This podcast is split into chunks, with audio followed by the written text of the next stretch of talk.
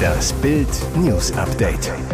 Es ist Samstag, der 5. November und das sind die Bild meldungen Exklusiv, so stark sollen die Renten 2023 steigen. Von der eigenen Mutter, Mädchen in NRW offenbar jahrelang eingesperrt. Torweger nach Verletzung zurück, Haaland Siegtor für Man City in der 95. Minute. Es ist die Zahl, auf die 21,2 Millionen Rentner warten. Wie viel mehr Rente bekomme ich im nächsten Jahr? Wochenlang haben die Experten gerechnet. Jetzt ist der Rentenversicherungsbericht 2022 fertig und liegt Bild am Sonntag exklusiv vor. Danach werden die Renten zum 1. Juli 2023 um 3,5 Prozent im Westen und 4,2 Prozent im Osten steigen. Der durchschnittliche Rentenzahlbetrag liegt bei 1089 Euro im Monat.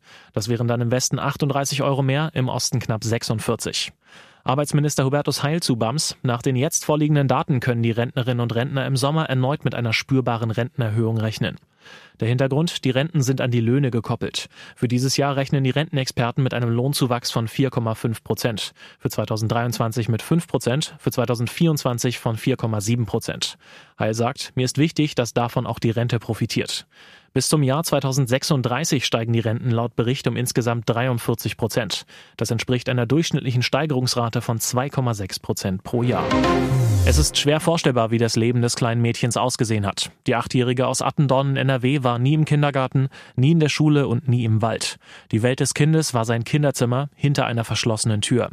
Eingesperrt und versteckt von der eigenen Mutter, mitten in Deutschland und offenbar schöpfte niemand Verdacht. Als Polizei und Jugendamt die Kleine am 23. September befreiten, war sie laut Staatsanwaltschaft kaum in der Lage, allein Treppen zu steigen. Laut Ermittlungen der Staatsanwaltschaft durfte das Kind das Haus nicht verlassen, seitdem es mindestens anderthalb Jahre alt gewesen ist.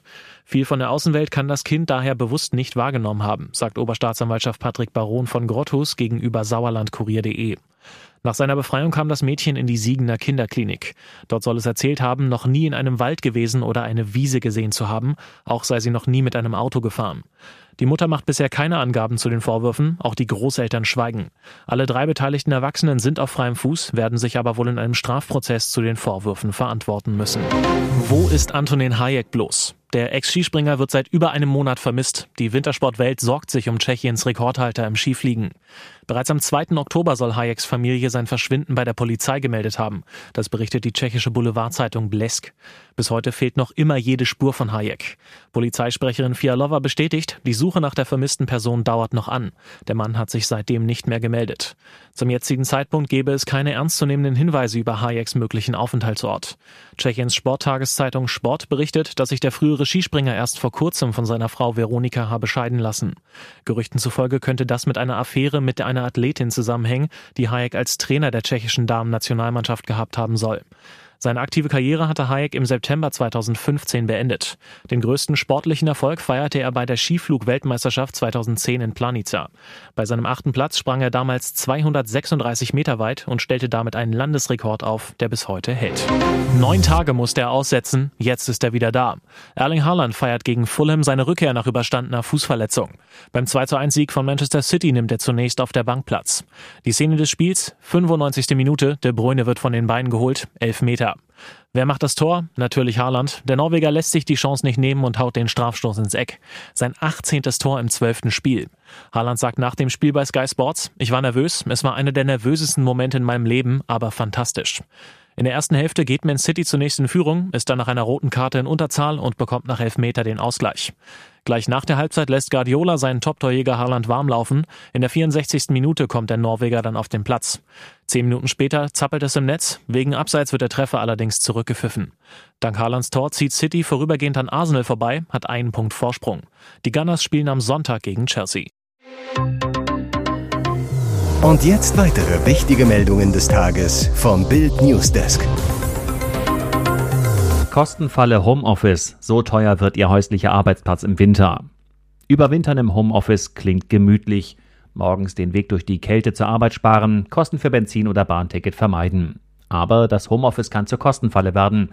Manche Arbeitgeber setzen gar darauf, dass ihre Mitarbeiter vermeintlich großzügige Regeln zur Arbeit von zu Hause in Anspruch nehmen, haben dabei Hintergedanken. Sie wollen schlichtweg Energiekosten sparen.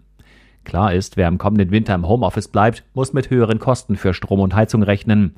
Die Energieexperten vom Vergleichsportal Verivox haben nachgerechnet. Für einen Musterhaushalt verteuert sich die Stromrechnung zwischen Oktober und April ohnehin schon um rund 100 Euro pro Jahr. Bleiben Arbeitnehmer durchgehend im Homeoffice, müssen sie mehr heizen als üblich. Mehr kosten laut Verivox bis zu 164 Euro. Dazu kommen die Ausgaben für Licht, Smartphone, Wasserkocher, Herd und Spülmaschine. Auch die summieren sich. Informationen, die man auch für die nächste Gehaltsverhandlung im Hinterkopf haben sollte. Preise gehen durch die Decke, Gebrauchte fast so teuer wie Neuwagen. Die Gebrauchtwagenpreise haben in Deutschland neue Höchststände erreicht. Große Automobilbörsen melden massive Preissprünge. Die Plattform Autoscout24 zum Beispiel meldet im September einen Zuwachs von 17 Prozent auf durchschnittlich 27.791 Euro. Der wichtigste Grund ist eine immens hohe Nachfrage. Neuwagen sind schwierig zu bekommen, gleichzeitig sind zu wenige Gebrauchte auf dem Markt, um die vielen Interessenten zu bedienen. Konkret wurden im vergangenen Jahr laut Stefan Reindl vom Institut für Automobilwirtschaft 6,7 Millionen Gebrauchtwagen in Deutschland zugelassen. In diesem Jahr seien es nur noch 5,7 Millionen, prognostiziert er. Ein Minus von fast 15 Prozent. Das hat heftige Folgen, die Preise liegen rund 20 Prozent über dem Vorjahr. Selbst Modelle aus kleineren Fahrzeugklassen würden gebraucht auf oder sogar über Neuwagenpreisniveau gehandelt. Diese Lage hatten wir noch nie in der Nachkriegszeit, so Professor Reindl. Früher hatten wir immer ein Überangebot, Kunden konnten Preise gut runterhandeln. Das ist jetzt schwer geworden. Ihr hört das Bild News Update mit weiteren Meldungen des Tages. Firmen gehen auf Distanz. Elon Musk droht Twitter-Werbekunden. Nach der Übernahme von Twitter durch Elon Musk droht der Tech-Milliardär Firmen, die keine Anzeigen mehr bei Twitter schalten. Er werde sie öffentlich bloßstellen. In einem Tweet nimmt er Bezug auf den Vorschlag eines rechten Lobbyisten, er solle die Werbekunden benennen, damit wir sie mit einem Gegenboykott belegen können. Musk schrieb daraufhin, Danke, ein thermonukleares Benennen und Schämen ist exakt das, was passieren wird, wenn das nicht aufhört. Vergangene Woche versuchte Musk noch Werbekunden mit einem offenen Brief zu beruhigen. Twitter werde kein Ort sein, an dem man sich ohne Konsequenzen alles erlauben könne. Einige Werbekunden halten sich trotzdem zurück. Unternehmen wie die Volkswagen-Gruppe, der Pharmakonzern Pfizer und der Lebensmittelriese Mondelez hatten angekündigt, Werbung bei Twitter aussetzen zu wollen. Audi hat das schon getan. Am Freitag beschwerte sich Musk über einen massiven Umsatzeinbruch und machte dafür Aktivistengruppen verantwortlich, die Druck auf die Unternehmen ausübten. Sie wollten die Redefreiheit in Amerika zerstören. Erst gestern hatte Musk die Hälfte seiner Mitarbeiter gefeuert. Die haben nun eine Sammelklage gegen Twitter eingereicht, weil sie nicht wie rechtlich vorgeschrieben 60 Tage im Voraus über die Entlassung informiert wurden. Hier ist das Bild News Update. Und das ist heute auch noch hörenswert. Neues Liebesnest für Heidi und Tom. Die Nachbarn können uns aufs Bett schauen. Küchenpartys sind bekanntlich die besten. Man steht eng zusammen, hat es nicht weit zum Kühlschrank, um die Getränke nachzufüllen und es plaudert sich über Stunden weg. So oder so ähnlich lief es auch am Abend vor dem Tag der legendären Halloween-Party von Heidi Klum in New York.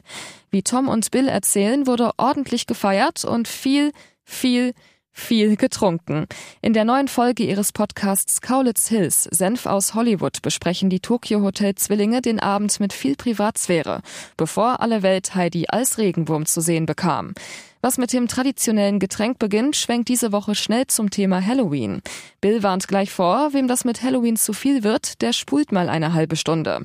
Allerdings ist Halloween auch schon wieder fast vergessen, als Tom Kaulitz die Hörer auf eine Audio-Roomtour durch das Apartment im Zweitwohnsitz New York mitnimmt. Mehr zu sehen bekommen derzeit auch die Nachbarn, die durch die noch sehr gardinenlosen Fenster Einblicke in die neuen vier Wände der Klumlitz-Bleibe bekommen. Tom offenbart, die Nachbarn können uns aufs Bett gucken. Hui. Der Musiker erzählt, dass die Wohnung noch nicht ganz bezugsfertig sei. Man hätte zwar schon Küchenmöbel, aber keine Gardinen oder Vorhänge. Wenn es sich Heidi und Tom also in den Federn schön gemütlich machen würden, gäbe es prickelnde Einblicke für die Nachbarn. Eigentlich wollte Tom große Kartons vor die Fenster stellen, aber dann hätte auch niemand mehr rausschauen können. Erster Sieg für Coach Mark Forster. Annie gewinnt The Voice of Germany.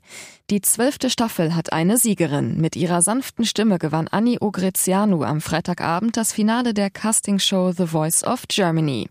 Damit erfüllte die 21-Jährige auch Coach Mark Forster einen ganz großen Traum. Zum ersten Mal konnte eins seiner Talente am Ende triumphieren. Der Mentor über die Kandidatin. Annie ist eine starke Person mit einer extrem positiven Ausstrahlung. Die beiden standen gleich zu Beginn gemeinsam auf der Bühne, sangen Friday I'm in Love von The Cure als Balladenversion. Da war sogar Coach-Konkurrent Ray Garvey beeindruckt. Eigentlich würde ich es dir gönnen. Schließlich war es soweit. Annie holte sich den Sieg mit satten 41,61 Prozent und konnte es selbst kaum fassen. Ihr könnte damit eine große Musikkarriere winken. Die 21-Jährige ist ab sofort gemeinsam mit Popstar Callum Scott auf dessen neuer Single Run With Me zu hören. Die Nummer performte das Duo am Ende der Show gemeinsam. Weitere spannende Nachrichten, Interviews, Live-Schalten und Hintergründe hört ihr mit Bild TV Audio. Unser Fernsehsignal gibt es als Stream zum Hören über TuneIn und die TuneIn-App auf mehr als 200 Plattformen, Smart Speakern und vernetzten Geräten.